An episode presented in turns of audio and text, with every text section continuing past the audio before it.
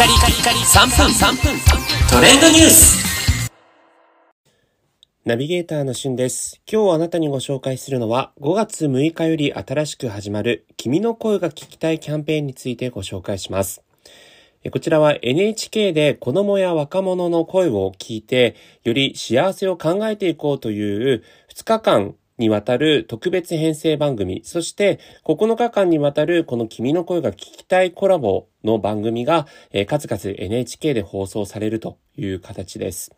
で、この5月6日、7日はですね、君の声が聞きたい 2days、えー、特別編成ということで、まず夜7時半から8時生放送でグランドオープニングとして声開く未来という形で、えー紅白のですね、司会もやられました、うっちゃん、内村さんとチョコプラなどをはじめとする皆様で、なんと星野源さんと夜遊びの特別コラボを、えー、一緒に見るという番組が行われます。まあ、若者に非常に人気なね、二大アーティストのこうコラボレーションということになりますので、えー、この5月6日夜7時半からですね、30分間生放送、こちらも楽しみですし、その後8時から45分間、チコちゃんに叱られるということで、こちらもですね、ナインティナインの岡村さんが、まあ、子供に関しての疑問をチコちゃんと一緒に向き合うという番組があります。えー、そして、えー、その翌日ですね、5月7日土曜日、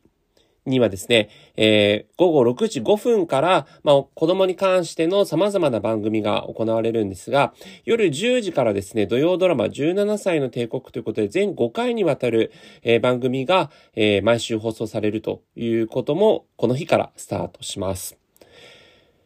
ということでですね、まだまだ他にもこの君の声が聞きたいのコラボレーション番組が様々あるんですけれども、まあ、通常のこう朝一とか、え、